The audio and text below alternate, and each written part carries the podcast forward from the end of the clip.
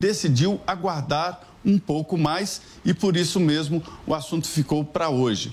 Mesmo assim, no próprio Palácio do Planalto, através do ministro Ciro Nogueira, da Casa Civil, já existem ali indícios de um início de transição.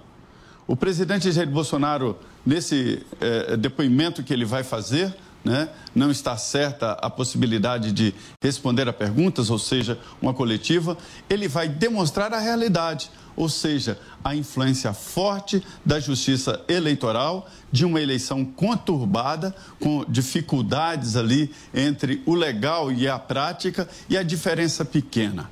Tradicionalmente, a justiça eleitoral, Piotr, ela define um ganho de causa para o lado onde houve uma irregularidade que poderia ter interferido no pleito. Então, se a diferença de 2 milhões e 100 mil votos é tão pequena diante do Brasil, qualquer movimentação poderia sim promover essa mudança. Então, o presidente, agora, acompanhado de ministros, não todos os ministros, mas a maior parte dos ministros, vai, portanto, Piotr, falar e descrever o que ele enfrentou, o que foi essa guerra chamada eleição. Está tudo pronto para a fala do presidente uhum. e ele vai sim falar e descrever como foi essa disputa, viu, Piotr? Muito obrigado. Zé já nos antecipou aí o que pode ser justamente o tom do discurso desse pronunciamento oficial agora do presidente Jair Bolsonaro, que foi candidato à reeleição. Vamos só fazer uma interrupção rápida, porque a gente vai à rodovia Regis Bittencourt, onde a situação era das mais graves das rodovias brasileiras. O João Rocha tem informações e parece que são positivas em relação ao tráfego. É isso, João? Bem-vindo.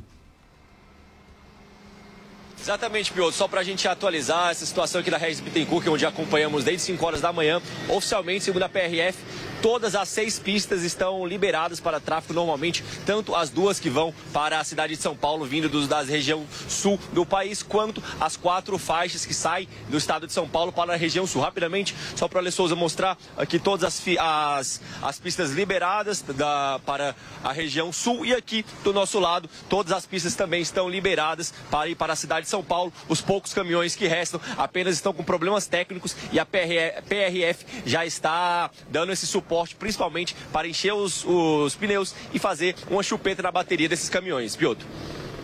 Ou seja, obrigado, João. Agora são 4 horas e 1 minuto. Vamos a Brasília agora, lá no Palácio do Alvorada. Ah, Luciana, você tem informações? O presidente já está chegando por aí? Olha, Pioto, a assessoria, a gente já está vendo aumentando o número de pessoas da assessoria do presidente Jair Bolsonaro, assessores inclusive diretos. Então deve começar a qualquer momento. Você estava falando aí de interdição em rodovia, a Polícia Rodoviária Federal hoje deu explicações com relação ao trabalho que está sendo realizado em todo o país e como é que está o trabalho, inclusive, para cumprir a determinação do Supremo Tribunal Federal de liberar estradas sob pena de multa de 100 100 mil reais. A Polícia Rodoviária Federal diz que está fotografando placas de caminhoneiros de todo o país que estão obstruindo as estradas, encaminhando essas fotos para a Justiça. A Procuradoria-Geral da República já disse também que o Ministério Público está ajudando no que for necessário para, inclusive, garantir a, a, que essas pessoas que estão descumprindo uma ordem judicial sejam punidas. Então, uma multa bastante alta que pode ser aplicada aos caminhoneiros que estão nas rodovias brasileiras.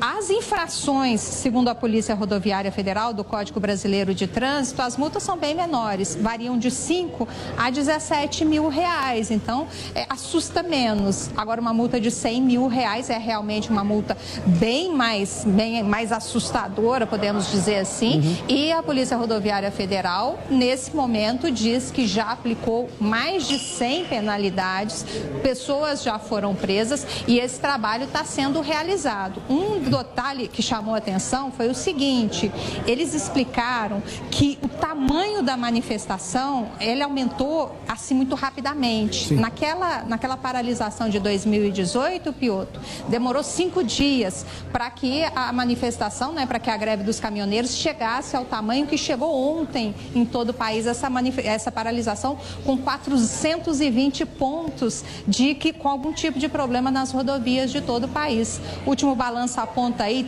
136 interdições, 89 bloqueios. É um número ainda bastante preocupante. Até por conta disso, teve uma reunião logo cedo lá no Ministério da Justiça com o ministro Anderson Torres e o diretor-geral da Polícia Rodoviária Federal, que também pode ser multada se se omitir nessa questão de fiscalização. Então, eles fizeram questão de deixar muito claro que estão trabalhando e a área de inteligência da Polícia Rodoviária Federal lembrou que não havia nenhum indício de fechamento de estrada até a, último, a noite é, do último domingo, que os pontos, que a, a, a paralisação, a mobilização dos caminhoneiros cresceu muito, de 10 horas da noite de domingo até a meia-noite e quase que dobrou se a gente for levar a, a, em consideração uma hora depois o iníciozinho da madrugada de segunda-feira. Então, pegou sim a Polícia Rodoviária Federal de surpresa.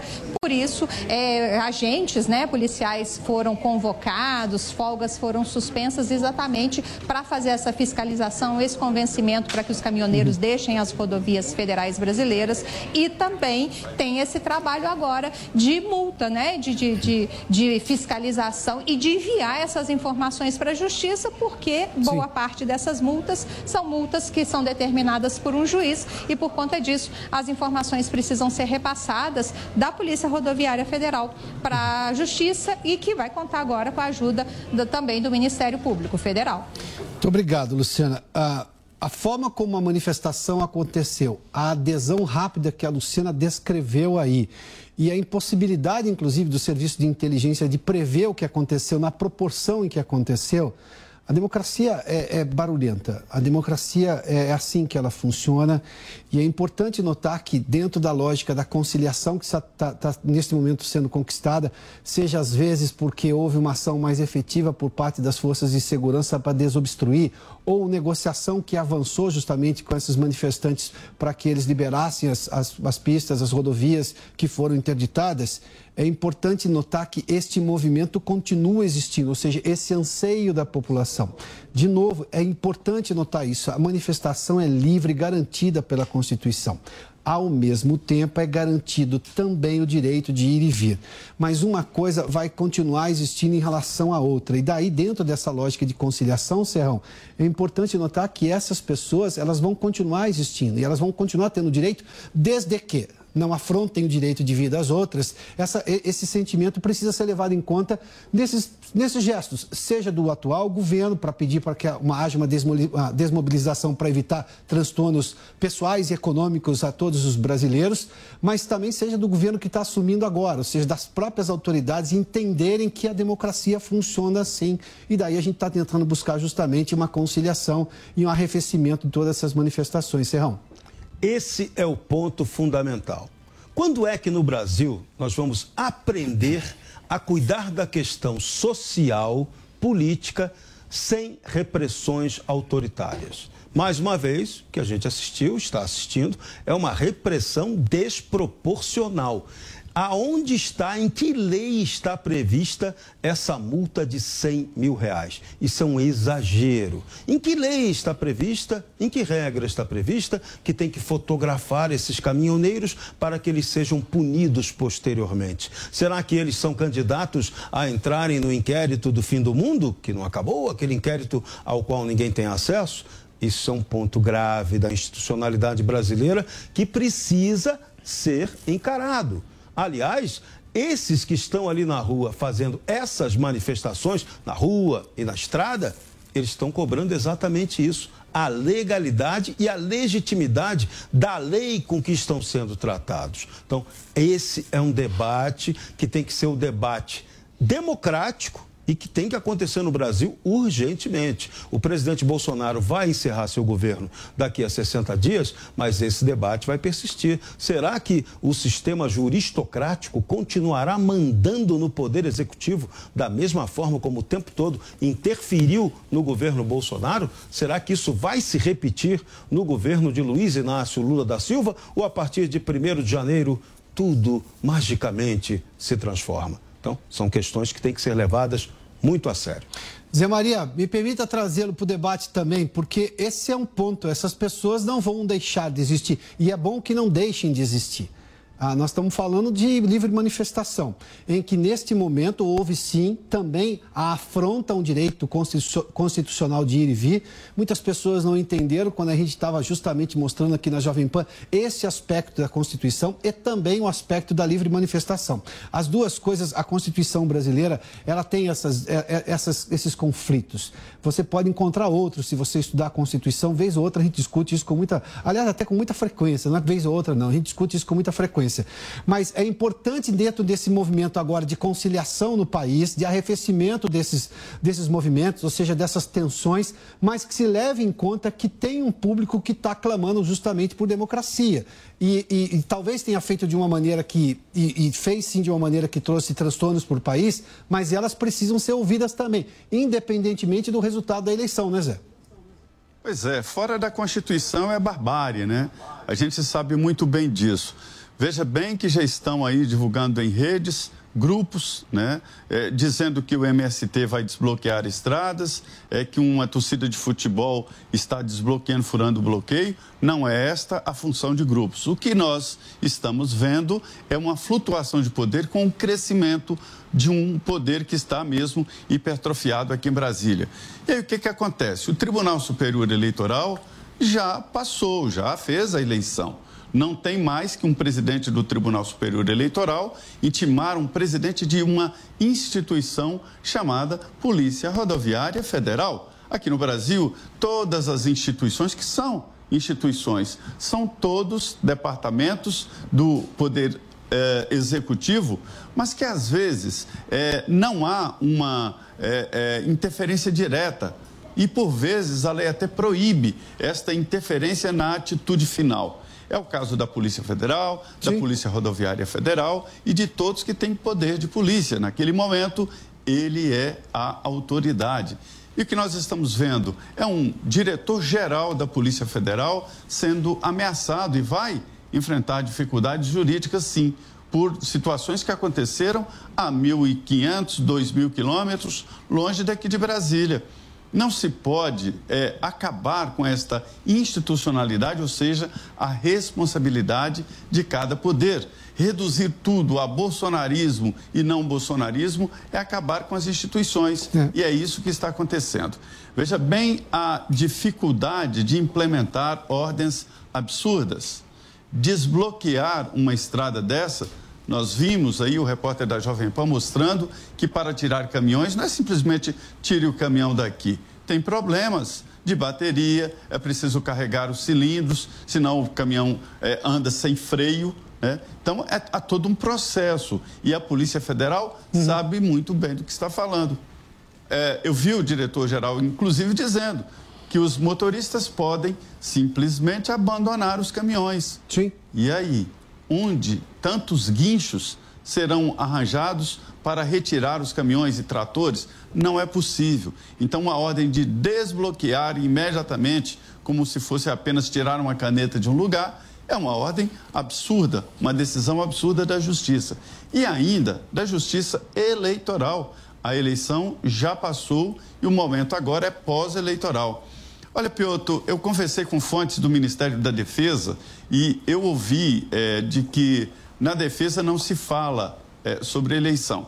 A resposta que eu ouvi de fontes importantes é de que nós não temos competência e não há nada que fala que a, o Ministério da Defesa tenha se posicionado sobre eleições. Olha, é, isso aí está correto. Não tem que posicionar os, as Forças Armadas, é, é, a Ministério da Defesa, falar sobre eleições. Aí já são passos seguintes quando as Forças Armadas poderiam ser chamadas, mas nunca para falar sobre eleições, né?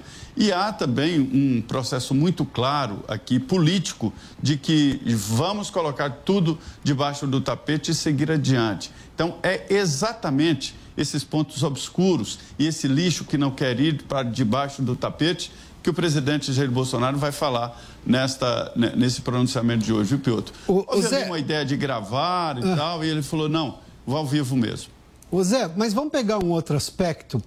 O Congresso não está faltando ao seu dever, até porque é exatamente a casa com maior representatividade. Vamos lá, são 513 deputados proporcionalmente ao tamanho do, do, do quociente eleitoral de cada estado. Não exatamente proporcional, mas enfim, tem lá uma diferença entre deputados do Acre, o número de deputados do Acre, do que, por exemplo, o Rio de Janeiro, São Paulo, que são estados maiores.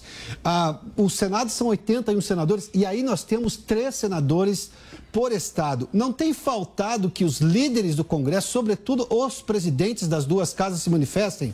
e façam uma mediação do que se chama de política, da boa política que a democracia exige para poder existir? Há várias teses sobre esta ausência, esse apagão de líderes na política e no Congresso Nacional, né? Você diz com toda, é, é, com toda certeza, o, Senado é a representação dos estados. Então, São Paulo tem três senadores, assim como a Rondônia tem três senadores, né? É, deputados, oito mínimo e 70 máximo, que é São Paulo. Entendeu o Constituinte que se São Paulo tivesse tantos deputados quantos representantes, na mesma proporcionalidade, uhum. haveria um desequilíbrio.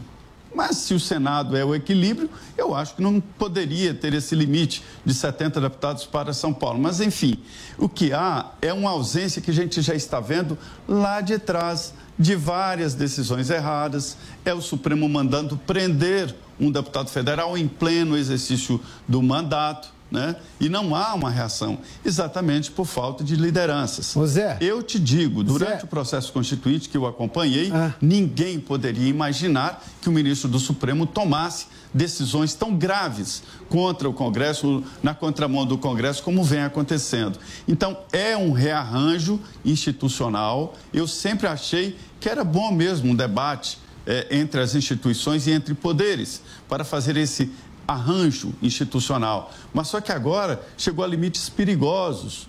Perigosos.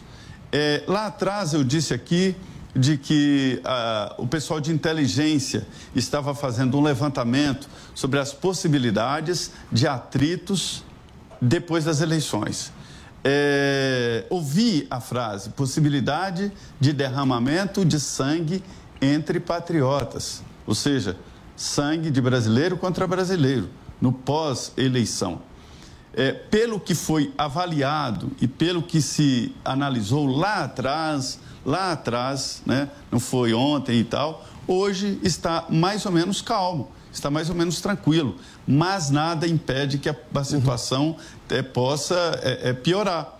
E é exatamente disso né, que os líderes aqui deveriam pensar e, e insistir para que não aconteça uma, uma escalada de violência no pós-eleição né, e possa chegar a isso. Por enquanto, o quadro é este: paralisações uhum. nas rodovias, não são só caminhões. Existem apoiadores, é, inclusive eu sei de músicos, que estão em alguns lugares e, e, com alguns caminhoneiros, né? A sociedade tem acompanhado e esta é a situação. Era você tem toda a razão, o momento do Congresso Nacional e dos líderes dos partidos se posicionarem, irem para a frente da, da situação, né? e não ficarem dessa forma que beira a omissão mesmo.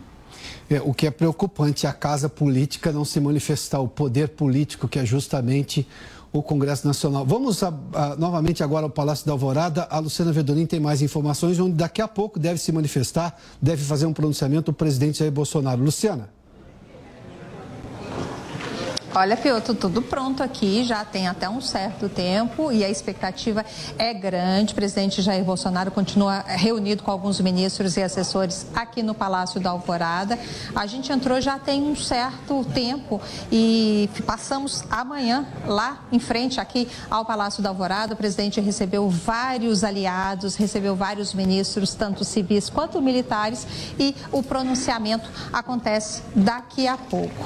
A expectativa é de que as negociações em torno do governo de transição já comecem a ser feitas na próxima quinta-feira, logo depois do feriado. E aí começa uma nova fase aqui em Brasília, que é essa cobertura do governo de transição. Há uma sinalização positiva da Casa Civil de que não vai haver nenhum tipo de problema com relação a esse processo que vai se iniciar nos próximos dias. Eles estão esperando agora as indicações que são, serão feitas, inclusive inclusive pela equipe do presidente eleito Luiz Inácio Lula da Silva. A expectativa, inclusive, é de que o presidente Jair Bolsonaro comente alguma coisa relacionada a esse, a essa, essa nova etapa, né? A esse trabalho que vai ser realizado.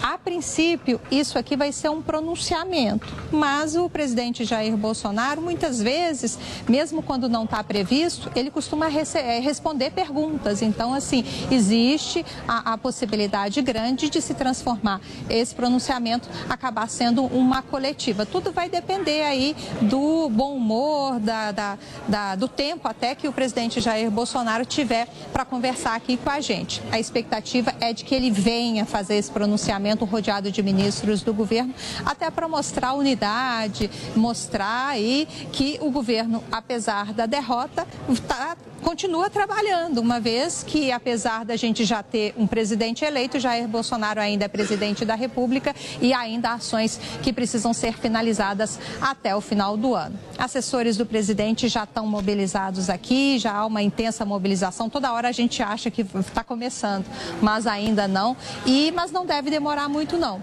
A expectativa é de que esse pronunciamento do presidente Jair Bolsonaro seja inclusive transmitido pelas redes sociais dele para que chegue também aos apoiadores. E a sinalização que se tem é de que vai ser um recado, inclusive, para quem ainda está se manifestando, principalmente para os caminhoneiros, para que essa mobilização que está sendo feita em boa parte do país finalize nos próximos, nas próximas horas, nos próximos dias. A Procuradoria, a Advocacia Geral da União informou há pouco, Pioto, que entrou com 14 ações de desobstrução de rodovias no país e que obteve liminares para desobstrução de 56 trechos em 12 estados brasileiros. Então, são 12 liminares que esperam que, que, o governo federal espera que sejam cumpridas, porque existe uma preocupação grande com os efeitos aí dessa nova paralisação de caminhoneiros no país. A gente sabe, né, Pioto, que para reduzir o preço demora um tempão, mas que para aumentar preços por conta de qualquer tipo de desabastecimento é super rápido. Então, a, a, o objetivo é evitar que isso aconteça. É um alerta que foi feito, inclusive, pela pela área econômica aqui do governo. Até para entender o que a Luciana trouxe aí e pegar um detalhe muito importante, muito importante, a Advocacia Geral da União subordinada justamente à presidência da República, é que entrou com esses pedidos na Justiça, que é, na verdade, para garantir a segurança a, a, jurídica do policial que for fazer essa operação. Porque a gente sabe que, na prática, a tentativa é justamente de evitar confronto. Imagina se a gente tivesse pessoas mortas em tentativa de, de desobstrução à força. Isso gera uma comoção nacional, problemas ainda maiores. O que demonstra claramente, Serrão, deixa eu te trazer aqui, a gente vai ficar atento no primeiro momento em que a gente percebeu o presidente Jair Bolsonaro chegando, a gente interrompe aqui para justamente transmitir na íntegra todo o, todo, toda a manifestação dele, todo o pronunciamento dele lá do Palácio da Alvorada. Mas isso demonstra ainda mais a ausência, a omissão e a gravidade dessa omissão do Congresso Nacional num momento turbulento, aliás, desde a campanha, onde a gente viu, por exemplo, agora são 4 horas e 22 minutos. Jovem Pan. Copa do Mundo do Qatar 2022. Oferecimento Loja 100. Prepare-se para vencer com as Lojas 100. Vai lá, Brasil. Bob, o melhor site de apostas do mundo agora no Brasil. Vai de bob.com. Tectoy agora também é automação comercial. Uma nova fase para o seu negócio. Consórcio Mage, Volkswagen Caminhões e Ônibus. Seu caminhão Volkswagen em até 10 anos sem juros. Cimento CSN, mais do que forte, é fortaço. E une a Selvi, EAD semipresencial com encontros semanais virtuais ou no polo. Um feito que não acontecia desde agosto de 2017. Após a excelente campanha nas eliminatórias para a Copa do Mundo, a seleção brasileira voltou a liderar o ranking da FIFA. Ao todo, o Brasil conquistou 45 pontos em 17 jogos, alcançando a melhor campanha das eliminatórias, superando até mesmo o recorde que era da Argentina de 2002, dirigida à época por Marcelo Bielsa. No ranking de seleções da FIFA, o Brasil aparece à frente de França e Bélgica. Do top 10, apenas a Itália não vai disputar o título mundial. Agora, o foco é todo na Copa do Mundo. Qatar 2022 é logo ali e você confere tudo aqui na Jovem Pan. Valeu, Loja 100! Carnezinho das Lojas 100 é o crédito mais fácil, mais rápido e barato, porque tudo é resolvido nas lojas. É sensacional. No Carnezinho das Lojas 100, você pode comprar sem entrada com até 50 dias para começar a pagar. Pode escolher o dia do vencimento ou adiantar o pagamento e ganhar desconto. Pode pagar em qualquer filial das Lojas 100 e assim conferir as novidades e aproveitar as promoções. Carnezinho é nas Lojas 100. Há 70 anos tem alguém, ainda bem que tem Loja 100. A nova família de extra pesados da Volkswagen Caminhões e Ônibus tem a força e a robustez que você precisa e o conforto e a segurança que cuidam de você a cada quilômetro. Adquira já o seu com uma promoção imperdível. Na compra de uma cota, você concorre a um Volkswagen Delivery 11180. Serão até seis sorteios. Consulte consórciomage.com.br barra VWCO. Consórcio Mage Volkswagen Caminhões e Ônibus. Pensar no futuro é agir agora. 24 horas. Notícia, informação, serviço. Esta é a Jovem Pan News. No restaurante A Bela Sintra, a verdadeira gastronomia portuguesa vai encantar seu paladar. Para pedir de entrada, salada de gambas com aspargos empanados com amêndoas. Sugestão de prato principal: o delicioso misto grelhado do mar com molho picante. Ou a lagosta a termidor com arroz puxado. E de sobremesa, trio de doces conventuais. Restaurante A Bela Sintra. Rua Bela Sintra, 2325 Jardim Paulista.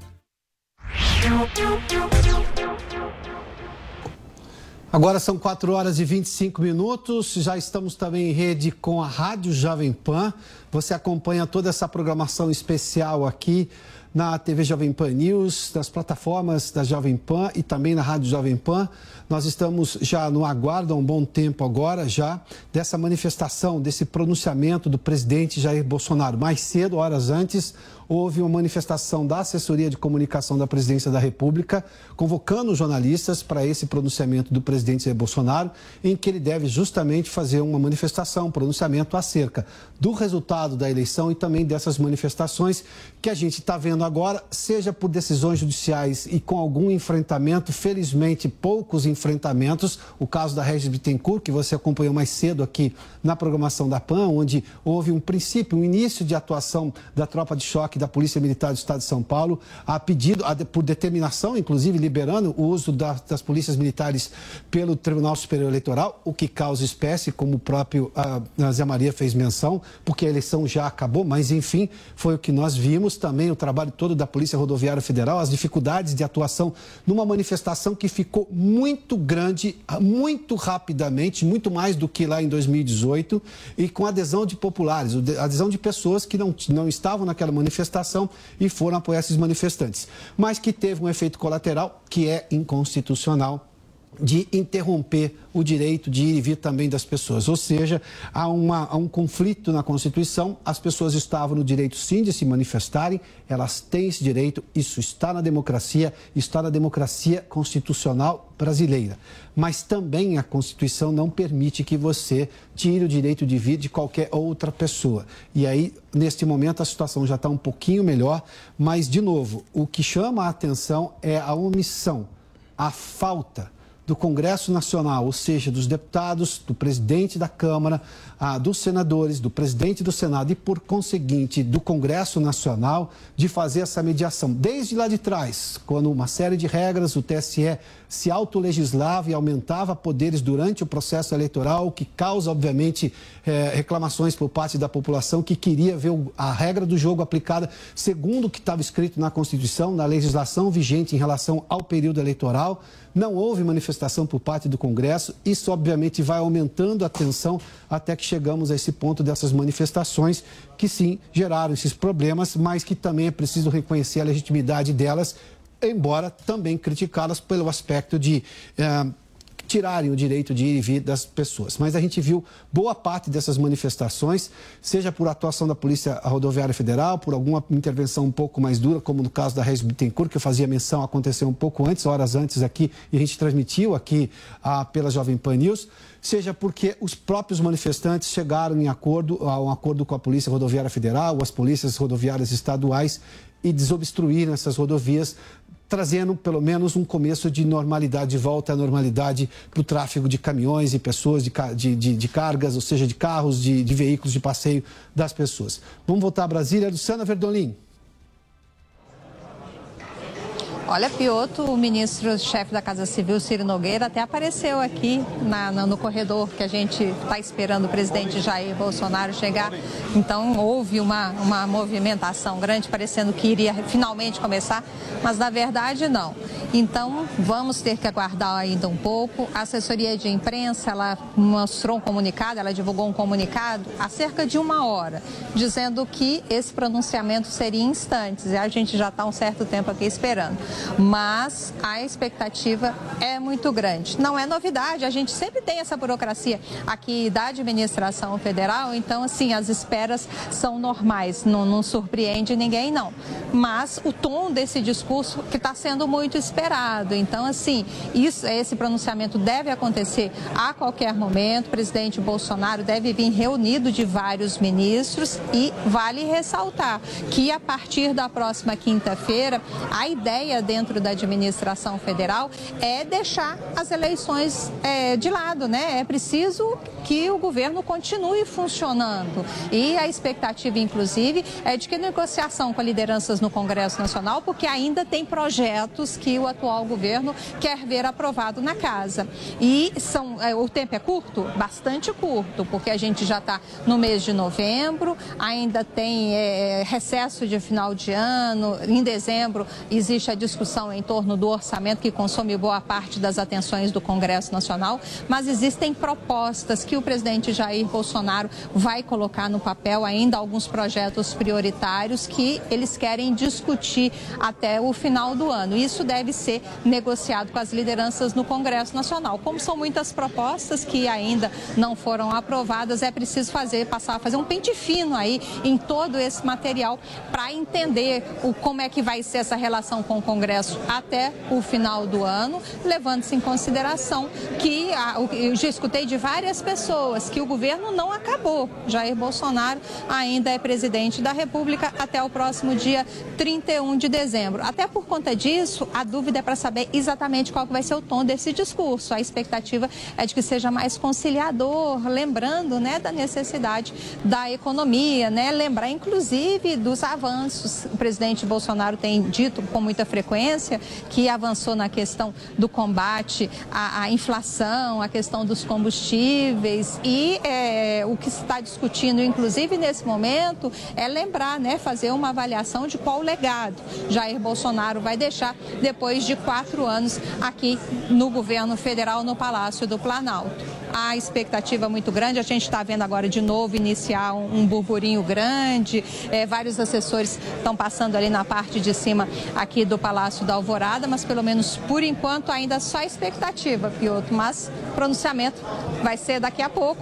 Não sei dizer quanto tempo ainda a gente vai ter que esperar, mas a gente vai conversando enquanto isso e, e discutindo, é, levando em consideração a importância né, desse momento para o país, a importância até do presidente Jair Bolsonaro se posicionar com relação ao resultado da eleição de domingo. E a história da conciliação vai ter que ser coletiva, inclusive de reconhecer o que os números da economia brasileira fazem inveja ao mundo inteiro. E aí, obviamente, o governo que ganhou a eleição, ou seja, a candidatura que foi vencedora na eleição do último domingo, tem que entender isso e também precisa ter, de fato, movimentos de pacificar o país. Não dá para esperar que isso aconteça sem que líderes, os verdadeiros líderes, se manifestam. E aí sim, tem o pronunciamento do presidente Jair Bolsonaro, tem o pronunciamento de Luiz Inácio Lula da Silva, que venceu as eleições no domingo, tem o pronunciamento de uma justiça que precisa entender o papel dela, que é muito menor do que ela se deu recentemente, o pronunciamento dos líderes do Congresso Nacional, das duas casas e também de líderes partidários, dizendo que vão colocar isso institucionalmente nas leis para deixar isso claro e evitarmos que problemas como vimos, como vimos recentemente nessas eleições voltem a se repetir no país. Ou seja, a pacificação tem que ser um movimento coletivo, coordenado e normalmente ao mesmo tempo. Ou seja, gestos precisam ser feitos à sociedade brasileira. Serrão. É, é. Jair Bolsonaro vai ter que decidir o que que ele vai fazer quando deixar o Palácio do Planalto. É isso que vai balizar todos os seus discursos nos próximos 60 dias. O que acontecerá com Jair Bolsonaro? E também fica a expectativa para uma outra pergunta que não quer calar e todo mundo quer saber. O presidente Alexandre de Moraes, oh, perdão, o presidente Alexandre de Moraes continuará mandando mais do que o Bolsonaro? Ou ele vai fazer a mesma coisa no governo de Lula? Vai mandar mais que o presidente que está vindo por aí? Essa é uma pergunta que todo mundo está fazendo, porque ficou claro nesse governo Bolsonaro, principalmente nesse momento eleitoral, que o presidente Alexandre de Moraes mandou muito mais que o presidente da República. Isso não é republicano. Isso não é equilíbrio necessário para uma nação. Então, esse modelo brasileiro vai ter que ser revisto. Da mesma forma como esse presidencialismo de coalizão. Isso é falido. Isso é inadequado para um país crescer e se desenvolver. Luiz Inácio Lula da Silva vai ter que pensar também muito seriamente nisso. Ainda mais que terá um Congresso que, em princípio, é de oposição a ele. Mas a gente sabe que aqui, né, negociou com o Centrão, pagou, pagou uma tarifa mais alta para alguns do Centrão, a governabilidade pode vir. Só que ela vem com uma outra dificuldade, hein? O atual governo criou instrumentos de fiscalização da máquina pública que são irreversíveis. Aquela roubalheira do passado não tem como se repetir sem ser apanhada pelos organismos fiscalizadores do Estado. É isso que se espera que venha por aí. Que o Serrão fez menção aí são os valores e podemos chamar agora também de ferramentas republicanas. Ou seja, dentro da República, e uma República, ah, no caso brasileiro, de regime democrático, constitucional, com tudo muito claro.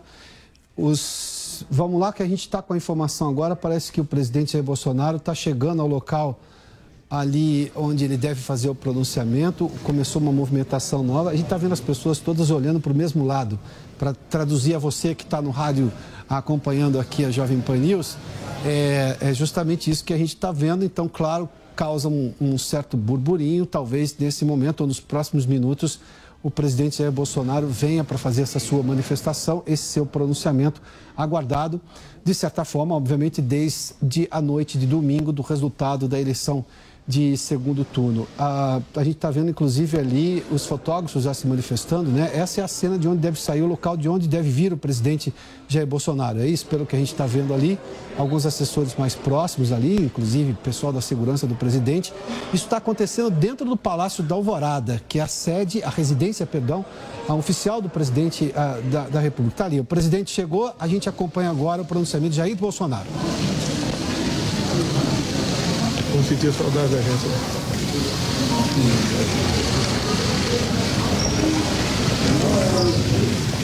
Ok, posso começar?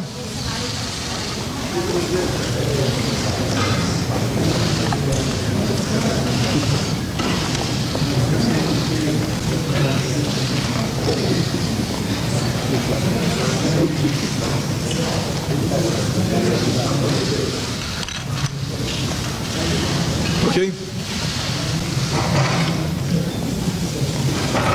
Quero começar agradecendo os 58 milhões de brasileiros que votaram em mim no último dia 30 de outubro. Os atuais movimentos populares são fruto de indignação e sentimento de injustiça de como se deu o processo eleitoral.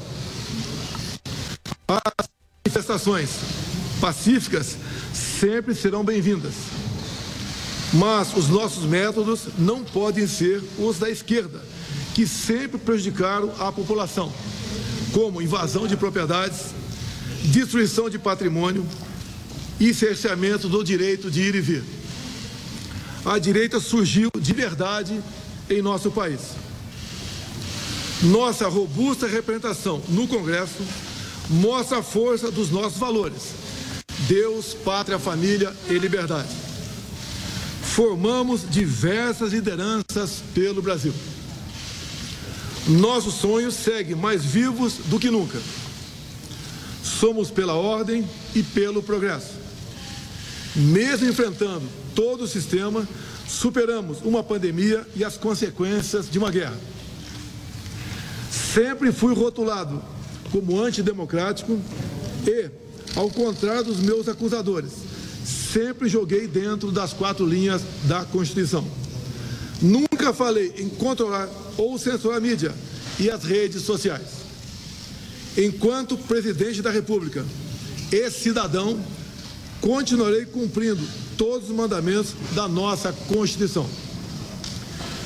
É uma honra ser o líder de milhões de brasileiros que, como eu, defendem a liberdade econômica, a liberdade religiosa, a liberdade de opinião, a honestidade e as cores verde e amarela da nossa bandeira. Muito obrigado.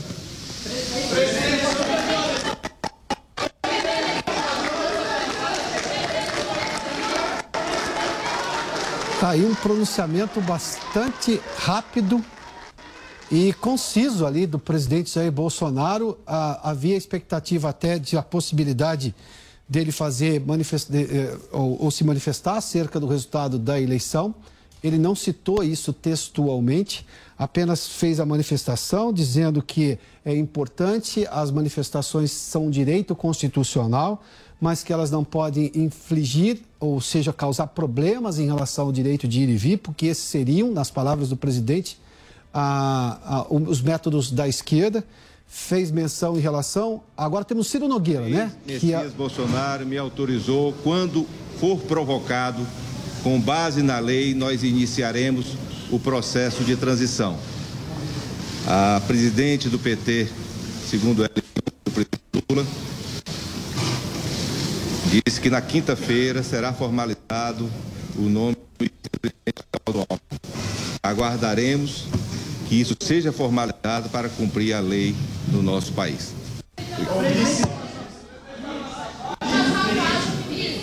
Bom, também do chefe da Casa Civil, o ministro Ciro Nogueira, também um pronunciamento muito rápido. É, voltando só ao que disse, ele, ele deixou textualmente, é isso, está implícito, está claro, ou seja, o governo está reconhecendo o resultado das urnas, tanto que a partir de quinta-feira, quando provocados, vai dar andamento ao processo de transição. Ele citou inclusive a presidente do PT, a deputada a reeleita Glaise Hoffmann, ou seja, assim que chegar essa manifestação, o processo vai avançar. Ah, vale só mencionar aqui que ah, ah, mencionar, perdão, que o presidente fez menção às manifestações, que elas são livres, mas que elas não podem ah, causar problemas ao direito de ir e vir, exatamente o que nós estávamos dizendo aqui, e que esses seriam métodos da esquerda. Fez menção a uma direita que surgiu no país, que ele, se, ele é muito honrado em ser o líder dessa direita, de, ter, de líder de brasileiros nesse momento. Ele fez menção também à ordem progresso, que é o lema da nossa bandeira, às cores da nossa bandeira. Disse que, embora muitos o chamem, de, os críticos, que ele seria antidemocrático, ele nunca jogou, ah, diferentemente de seus críticos, fora das quatro linhas da Constituição e citou, sobretudo, a questão da liberdade de expressão, a liberdade econômica, e disse que nunca censurou nada nem ninguém desse ponto de vista. Nós tivemos episódios de censura durante o processo eleitoral determinados pelo Tribunal Superior Eleitoral. A, Luciana Verdolin está conosco. Luciana está lá no Palácio do Alvorada e tem mais informações. Foi um discurso muito rápido, muito conciso, Luciana. Daqui a pouco eu retomo então com a Luciana. Zé Maria, o questionamento é esse, né? A gente esperava que ele fizesse manifestações, um, um, pronunciamento um pouco maior. Foi muito conciso, muito rápido. Resumindo, foram essas palavras aqui que eu trouxe do que disse o presidente Jair Bolsonaro, mas depois Ciro Nogueira, que é seu ministro-chefe da Casa Civil, já deixou muito claro, isso é implícito, tão logo provocados pela, pela, pela candidatura vencedora, e ele citou textualmente a deputada e presidente do PT, deputada reeleita pelo estado do Paraná, Gleisi Hoffmann, que o processo de transição começaria, ou seja, é um reconhecimento implícito do resultado da eleição, sem que tenha sido manifestado textualmente, Zé. É, é exatamente, não houve um reconhecimento. Piotr, é, naquela minha fala inicial, eu estava em contato com um ministro que está ali ao lado do presidente Jair Bolsonaro. E eu vou te é, relatar exatamente como, como, foi o diálogo. É meio monossilábico, porque ele estava, evidentemente, ao lado do presidente. O presidente vai reconhecer a derrota? A resposta foi não. Vai falar e reclamar do sistema eleitoral? Sim, é isso. Então, assim, o presidente, nesse discurso lido, que foi discutido ali entre ministros, quis dizer o seguinte: não vou quebrar a Constituição, mas também não vou assumir uma derrota. Ele não está convencido de que foi derrotado é, com as normas vigentes. Ele está achando que houve interferência da Justiça Eleitoral e isso acabou produzindo um resultado diferente do que se a eleição corresse solta. Esse é o pensamento pessoal do presidente Jair Bolsonaro. Esse discurso escrito ali com a ajuda de ministros e com, eu diria até insistência de alguns que ele tinha que fazer um pronunciamento, diz claramente que o presidente não aceita o resultado oficial das eleições, mas aceita a institucionalidade. Se a lei manda fazer a transição, ele vai fazer a transição uhum. segundo a lei, mas se reserva no direito de não, pessoalmente, aceitar o resultado da, das urnas. Sobre as manifestações, ele, de certa forma, incentiva as manifestações. As informações é de que o presidente quer as pessoas se manifestando exatamente como ele, a inconformidade com o resultado, mas que não façam como o MST, o MS não sei o quê, que invade com o nome de ocupar uhum. e que impede as pessoas de irem e virem. A Constituição garante às pessoas de livre acesso a tudo. Então, ele incentiva, sim, manifestações e, e não exatamente ocupar estradas e, e, bloqueios. Não disse isso claramente, mas deveria. Esse é o tom do, do discurso. Olha, Piotr, é, ao presidente Jair Bolsonaro foi exposto nessa reunião uma ideia de que ele deveria admitir o resultado das urnas e a derrota e que deveria liderar a oposição ao governo Lula manter esse grupo forte, que ele fala aí de 58 milhões de votos, é mais um pouco mais do que isso, porque existem os que não gostam do PT e que vão, vão é, acompanhar uma liderança sim, mas ele é, não aceitou fazer esse tipo de procedimento, ou seja, admitir a, a derrota nas urnas e imediatamente ir para a oposição.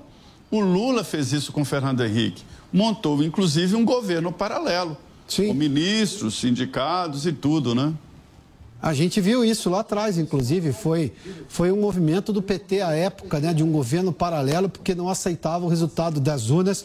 E agora é justamente Lula que está esperando esse gesto por parte de Bolsonaro.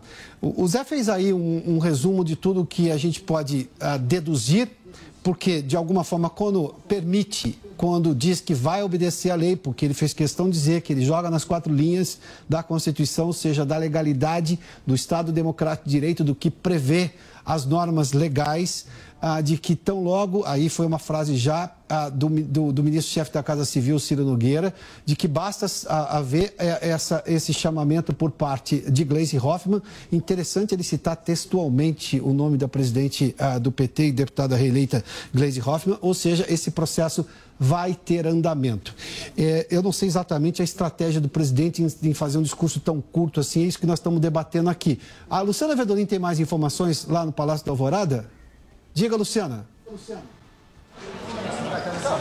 Olha, Pioto, houve bastante reclamação aqui por parte dos jornalistas que estavam esperando que o presidente Jair Bolsonaro pudesse responder algumas perguntas. Houve, inclusive, uma cobrança com relação a ele aceitar o resultado das urnas do último domingo, uma vez que não houve nenhum comentário com relação à vitória de Luiz Inácio Lula da Silva. O ministro-chefe da Casa Civil, Ciro Nogueira, já entrou em contato com o Partido dos Trabalhadores e é ele quem vai negociar, é ele que vai fazer esse meio de campo com o, a, a, campanha, né, com o pessoal do governador, do presidente eleito Luiz Inácio Lula da Silva, exatamente para iniciar esse processo de transição.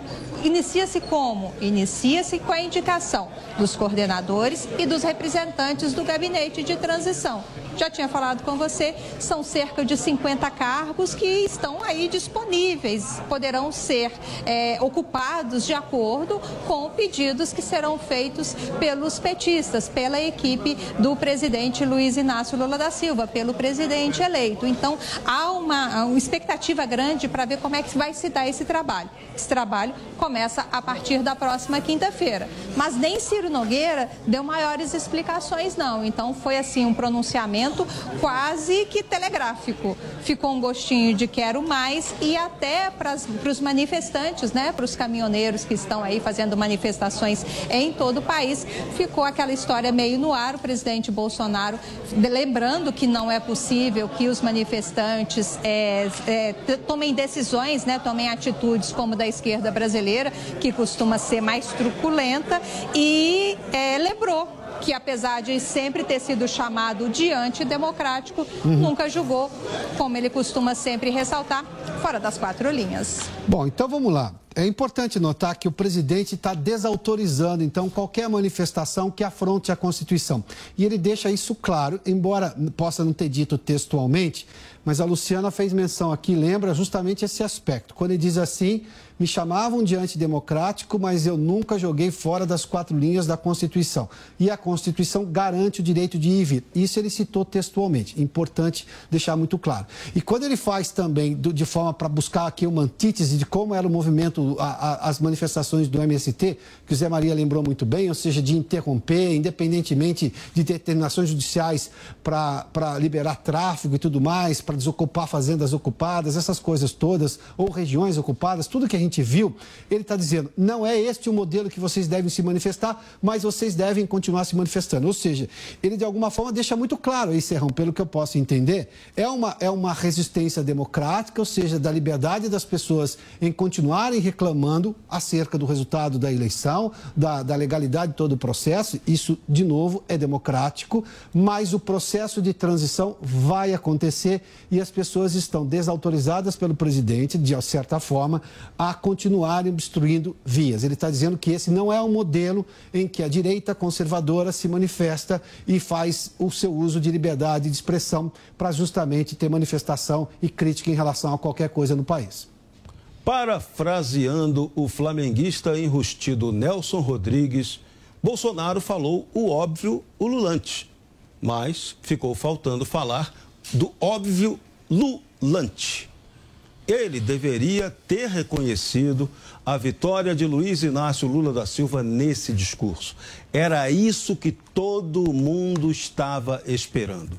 O presidente frustrou a expectativa da maioria da situação e até da oposição. Que ele não viria fazer um grito de guerra para incentivar caminhoneiros que estão ocupando estradas, isso era esperadíssimo. Aliás, eu cantei a pedra aqui antes, ele iria dar um, tentar esvaziar esse movimento que atrapalha o país e causa imenso desgaste ao final do governo, pois pode causar desabastecimento. Serrão, mas ele fez um chamamento para manifestações. Por exemplo, amanhã é feriado no país, é dia de finados, inclusive. E havia ali nas redes sociais, só, só me permita para ponderar esse, esse, esse, essa possibilidade das pessoas continuarem nas ruas, nas manifestações, como vimos desde 2013, de irem às ruas, ou seja, de forma organizada, ordeira, mas continuarem se manifestando. Normalmente, as manifestações ah, dos grupos de direita, desse, dessa cidadania, da classe média que chegou às ruas, é normalmente aos domingos, negociado com as autoridades locais, para evitar problemas, por exemplo, em regiões onde o, o, aquela, aquele acúmulo de pessoas possa trazer a hospitais, enfim, ao tráfico das pessoas. Mas isso também está implícito, ele também não deixou isso claro, mas também está implícito. Sim, totalmente implícito, tanto que eu iria acrescentar exatamente exatamente esse ponto. Quais são as manifestações previstas para amanhã? E aí vem o problema. As manifestações de amanhã estão programadas para a porta dos quartéis. O que, que as pessoas vão pedir nas portas dos quartéis? Aí entra a questão, é aí que a porca torce o rabo. Vão pedir a tal da intervenção militar que os militares não querem ouvir falar disso. Isso é, é um direito legítimo das pessoas pedirem isso? É. Agora, na prática, isso vai acontecer? Não. Na prática, essa intervenção, que é o artigo 142 da Constituição, Bolsonaro pode fazer isso? Pode. Bolsonaro vai fazer? Não. Bolsonaro quer fazer? Não. Os militares querem que isso seja feito? Não. Então é isso. São essas questões questiúnculas que têm que ficar claras. E o que, é que vai acontecer amanhã, quando essas manifestações ocorrerem? A velha extrema mídia vai lá fotografar e filmar e dizer: olha aí, os bolsonaristas estão de novo pregando o golpismo e Bolsonaro não fala nada para condenar isso. Vejam, é isso, é a crônica do discurso anunciado, da narrativa canalha que vai ser dita amanhã em torno de um assunto absolutamente previsível. Então, o Brasil está ficando chato porque ele está ficando muito previsível demais. Uhum. Esse pronunciamento do presidente não foi bom para o presidente, porque os caminhoneiros não gostaram de ser desmobilizados. Esse é o ponto. Zé Maria, vamos lá, porque a gente está tentando, né, como você já fez inicialmente, Serrão está fazendo aqui, é, decifrar tudo isso que está acontecendo. Mas, de novo, é, a gente também precisa entender. Eu esperava, e vou dar aqui um depoimento pessoal, esperava que fosse ah, um pronunciamento mais longo, até um pouco mais detalhado. Não imaginava que seria uma fala de meia hora, mas enfim, que fosse um pouco mais detalhado, reconhecendo não o resultado da, da, da eleição, mas de alguma forma, o processo legal, porque o reconhecimento da eleição, aquele telefonema do candidato derrotado ao candidato vencedor, são coisas protocolares, mas que não necessitam acontecer porque o processo legal já está determinado. A justiça já determinou quem venceu e aquele vencedor vai tomar posse. Tanto é que coube depois ao ministro-chefe da Casa Civil dizer que, olha, estamos só aguardando sermos provocados, ou seja, haver o pedido por parte do grupo vencedor para iniciar o processo de transição. Isso acontece, obviamente, com assinaturas do próprio presidente. Eu não sei nem se essa nomeação desses cargos todos, até 50, como Luciana fez menção, se tem assinatura de um chefe da Casa Civil ou do próprio presidente da República. Mas, enfim, isso já está determinado também dentro do seio do poder ali no Palácio do Planalto. Ah, mas essa questão das mobilizações também, ele, ele, ele convocou de alguma maneira, né? Dizendo para as pessoas continuem manifestando a sua objeção em relação à forma como se deu a eleição. Eu acho que o problema é muito mais esse, não é o resultado da eleição, é a forma como a, a, a, o processo eleitoral se deu. Uh, mas desautorizou que as pessoas fiquem interrompendo rodovias. Isso também está muito claro. É, olha, Piotr, a transição, ela inicialmente era uma certa condescendência, bondade do presidente que estava no poder. E foi assim de Fernando Henrique para Lula. E depois o Lula chamou o Fernando Henrique de herança maldita, né? E depois houve uma regulamentação. E essa regulamentação dá poderes especiais, inclusive com salários de nomeação. Por que nomeação? É porque existem algumas atitudes durante esta fase que são atitudes próprias e exclusivas de funcionários públicos. Então, haverá a nomeação de funcionários públicos que, imbuídos desta atividade, poderão tomar algumas medidas. No caso da última transição, de Michel Temer para o presidente Jair Bolsonaro ou Jovem Pan News. Jovem Pan Morning Show. Jovem Pan Morning Show. De segunda a sexta, a partir das 10 da manhã. Oferecimento Loja 100. Prepare-se para vencer com as Lojas 100. Vai lá, Brasil! Olá, Brasil. Eu sou Pablo Spire e quero avisar que quem se inscrever hoje no meu curso Touro de Ouro 2 vai ganhar 50% de desconto. Mas é só hoje, hein? Neste curso você vai aprender a decifrar os sinais que os indicadores econômicos dão para os mercados. Para se cadastrar é fácil. Acesse niucursos.com.br e garanta o seu desconto. Vai, Torinho! Chegou o Panflix, todo o conteúdo da Jovem Pan, onde você estiver e na hora que quiser. Baixe já no seu smartphone ou tablet, é grátis. Você sabe que time vai ganhar o Brasileirão? Sabe quem vai fazer mais pontos na NBA? Entende tudo de Fórmula 1?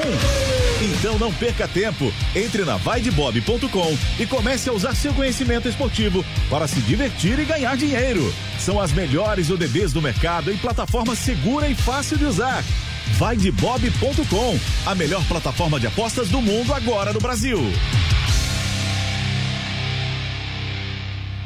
Venha saborear o Festival da Cavaquinha no Restaurante Fredi de segunda a segunda no almoço e jantar. Diversas opções de entrada, como alho poró gratinado e concha recheada com carne de siri gratinada. Sete opções diferentes de pratos com cavaquinha e sobremesas como soufflé de chocolate e creme brulee. Esperamos você. Rua Pedroso Alvarenga, 1170, Itaim Bibi. Telefone 31670977. Você, conectado com a informação. Rádio e internet. Jovem Pan News.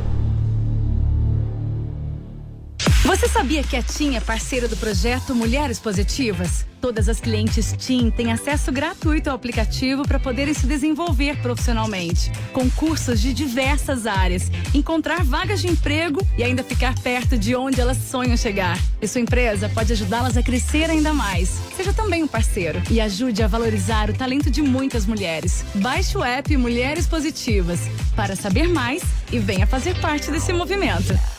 É depois da rodada que o jogo começa. Informação. Então vai ser o seguinte, já tô vendo aqui. Opinião. Esses caras não sabem o que é futebol. Análise. Fábio nunca faz E debate no Canelada. O pós-jogo completo na Jovem Pan Esportes. As discussões do dia seguinte. aqui, mentira. Os erros e acertos da arbitragem. No futebol, se a bola não rolar. Os gols decisivos. Canelada. Após os principais jogos da rodada na Jovem Pan Esportes.